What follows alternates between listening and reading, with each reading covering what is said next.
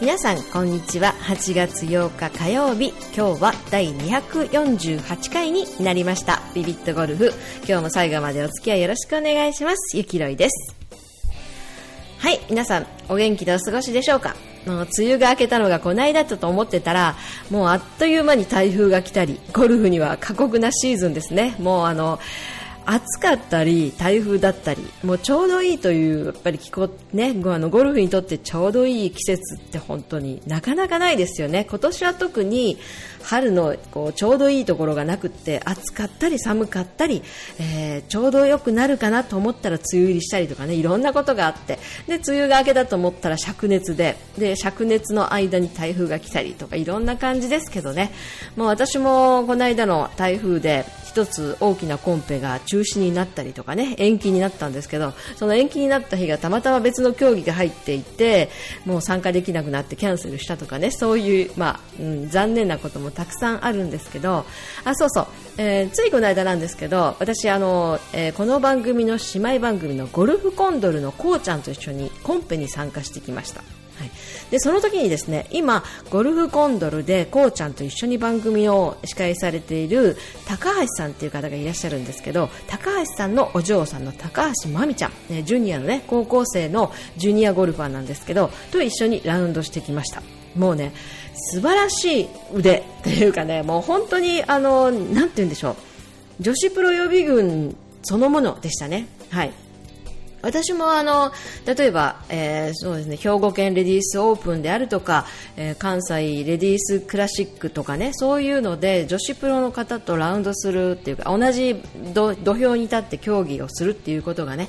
えー、何度かあるんですけど、え女子プロの方とかねそういうのと本当にあの違いない。うん、あのー普段高校生とか大学生の方でねもうあのすぐ翌年にでも女子プロのプロテストを受けて女子プロになるっていうような方々とたくさん一緒にラウンドしたりする機会あるんですけどもう高校1年生なのにそういう中に入っても全然引きを取らないような飛距離とあとアイアンの性能も素晴らしいですしえパターもすごくお上手。もうびっくりしましたね。あの、まあ、その日はたまたまコンペだったので、まあ、日頃回らないレディースティーからのラウンドだったにもかかわらずもう軽く70 60代60代で回ってましたね。あのご本人曰くあのベストスコア更新しましたということだったんですけど67.8点かその辺りでラウンドされたんですけどねベストスコア更新したというふうに話されていましたけどもう全然、あの普通に60代いつも出ますよっていう感じのゴルフの内容でした。はい、もう素晴らしいゴルファーになると思うので、で、またね、あの、顔も可愛いんですよ。あの、可愛い。まだね、高校1年生なんですけど、将来女子プロになったら、人気出ること間違いなしの美人さんなので、ぜひ皆さん、高橋真美ちゃん、ジュニア、またジュニアでね、高校1年生ですけど、皆さんもぜひ応援してくださいね。よろしくお願いします。はい、応援してくださいねといえばもう1つ、えー、前回のですね、えー、番組にコメントを1ついただいてますのでそちらの方もご紹介してみたいと思います。ゆきろいさん超お久しぶりです愛知のカネゴンですはい、カネゴンさん、本当ご無沙汰してますが、お元気でお過ごしでしたでしょうか？えー、この番組が始まった時からですね、あの聞いて番組を聞いていただいている、何度かコメントもいただいた愛知県のカネゴンさんです。ご無沙汰しております。今日は良いお知らせがあります。女子プロゴルフステップアップツアーで豊永志保プロが初優勝しました。応援しだして5年ぐらいになりますが今年は初のステップアップツアー。ステップアップといえばプロの試合なかなか上位も難しい。しかしその時が来ました。初日は2オーバーで今回も無理かなと思っていましたが最終日ノーボギー7アンダーで回り。おすごい。で回りトータル5アンダーで後続を待つ。上位が落ちてきてなんとプレーオフに。この後勢いで優勝を勝ち取ることになりました。ということで、え4メートルのスライスラインを決めてプレーオフを制したということですね。おめでとうございます。豊永志保さん、皆さんも応援してくださいね。カネゴンさんも久しぶりのコメント、本当にありがとうございました。はい、そしてですね、えー、前回私あの関西月例というのに初めて参加しましたというね、あの関西ゴルフ連盟が主催している月例会に初めて参加してきましたということをお知らせしたんですが、えー、早くもですね、あの毎月やりますので第2回目にも参加してきました。はい、今回はですね西宮カントリークラブというところで開催されました、えー、私はですね、えー、今回は11位で、えー、15位ぐらいまでがもらえるポイントをまたもらって帰ってきました、えこの辺のことはですねえ関西ゴルフ連盟のホームページにいろんな競技結果としてね載ってますのでまたチェックしてみてくださいね。そしてですねこの関西ゴルフ連盟主催の競技の後に、えー、勉強会というのがあるんですねラウンドが終わった後に勉強会というのがありましてこれには必ず参加しなければいけないという決まりがあるんですけど、えー、そこでいろいろゴルフに役立つようなお勉強会があるんですけどね今回ちょっとあの新しい新しいというか今回ちょっとあのお勉強したことがですねちょっと皆さんにもぜひ知っていただきたいような内容だったのでちょっとご紹介したいと思いますね。これはですね今度この度 R&A が推奨するということで日本ゴルフ連盟も全国的にいろんなコースにこれを推奨するようにあのえー、配布するというような内容のことになるらしいんですけど、えー、レディーゴルフ、レディーゴルフ、レディーのレディーはオーレディーのレディーね、あの女性じゃなくて早く、早くという意味のレディーゴルフということを推奨すると。えー、ちょっとあの文章があるので読んでみますね、えー、レディーゴルフはゴルフ規則のホールから最も遠い球が先にプレーされるという規定を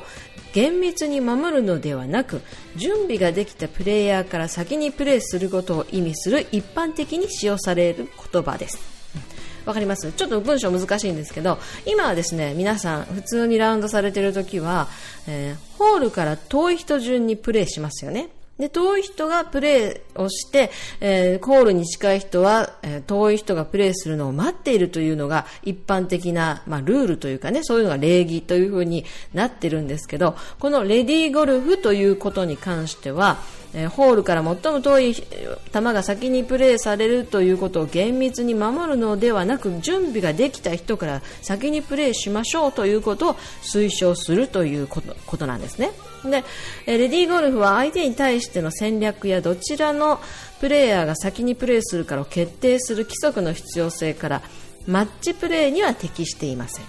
ということなんですね。マッチプレーの場合は、えー、遠い人が先にプレーして、後ろの人に、例えばですよ、グリーン上とかにラインを見せるということが、まあ、普通の流れになっているので、えー、グリーン上とか、その相手に利益になるようなラインにもかかわらず、えー、先にプレー、カップに近い人が先にプレーするのを推奨するというのではないということですね。だから、レディーゴルフというのは、準備ができた人は、ホールから近くても、先にプレーしてくださいよ。でも、えマッチプレーとかに関しては、あまり適用されませんという意味なんですね。でそれを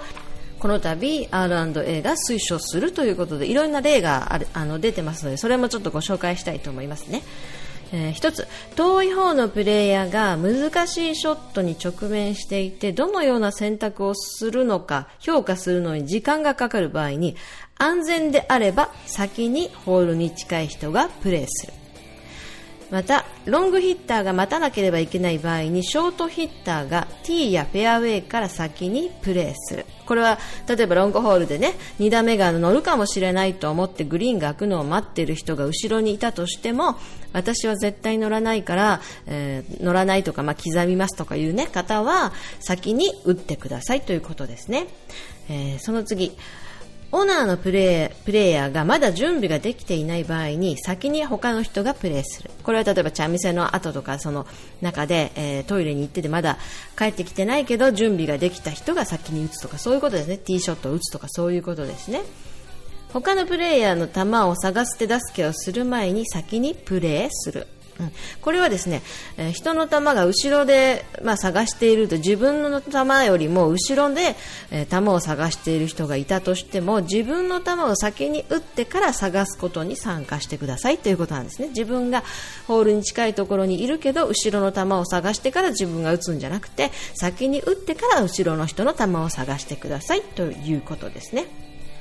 はい、そして他のプレイヤーがグリーン横のバンカーから球を脱出させたがまだ1番ホールから遠いがバンカーを鳴らすのに時間を要する場合に他の方が先にプレーする。これもよくありますよね。バンカーから出たけど、えー、例えばそのカラーで止まっちゃったとかねグリーンとバンカーの間に止まっちゃったとかいう時にグリーンに他の人が全員乗ってたとしても先にグリーンの人がパッティングしてくださいよということですね。はい、次にですね A さんがグリーンをオーバーさせその球よりホールに近くグリーン手前からアプローチをすることになっている B さんがいる場合 A さんがグリーン奥の球のところに歩いていきアプローチの方法を考えるまでの間に B さんが先にプレーする。そうですね。例えばその、えー、A さんが後ろにいて B さんが、えー、たまに、えー、ホールに近いところにいて A さんがアプローチしたんだけど例えばトップをしてグリーン奥にオーバーしてしまったと。オーバーしてなおかつ次に打つのはまた A さんなんだけど A さんがグリーン奥まで歩いていく間に B さんが先にプレーをしましょうということですね。はい。えー、その次、最初にプレーするプレイヤーは T に到着してすぐにスコア記録するのではなく T ショットをした後にスコアを記録する。あこれよくありますね。あの、よく言われるのが、えー、皆さん何点何点って聞いてグリーンの横で立ち止まってから次のホールに行くんじゃなくて、えー、さっさと、えー、カートに乗って次のホールに向かってから、えースコアカードを記入しましょうとかいうことはよくあるんですけど、え、それがティーショット前じゃなくてもティーショットをとりあえず打って他の人が打ってる間にスコア記録しましょうということですね。はい、このようないろんなことでレディーゴルフということが推奨されてますので皆さんも今後ですねゴルフ場に行かれたらこのレディーゴルフという言葉を聞く機会がどんどん増えてくるんじゃないかなと思いますですから今までのようにホールに近い人から順番に打つということを原則に守るのではなく用意ができた人が前にいても後ろの方が打つのに危険じゃないところにいるとないるのであれば先にプレーしましょうということですから皆さんもぜひですねこのレディーゴルフという言葉を覚えて皆さんに知らない方にも教えてあげてくださいね。そしてぜひ皆さんでこのレディーゴルフを広めていってください。よろしくお願いします。はい、えー、実はですね今度あの2019年に大幅にルール変更がされるんですけど、えー、そのルール変更の中にもですね今よりもプレーをどんどん早く進ませようということを目的にあの変更される点も多々ありますのでどんどんどんどんこれからですねこのレディーゴルフ。今でもあのプレーファーストとかいう言葉はねゴルフ場でよくあるんですけど、まあ、早くプレーしましょうということに加えて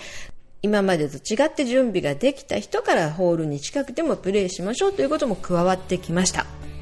この番組もあの久しぶりに皆さんにお役に立つ情報を配信できたような気がします、はい。えー、ではですね、えー、今後は2019年のルール変更に関してもねいろいろご説明ちょっとずつしていきたいと思ってますので、えー、ぜひ次回の249回も楽しみにお待ちください。では次回まで皆さんお元気で今日もありがとう。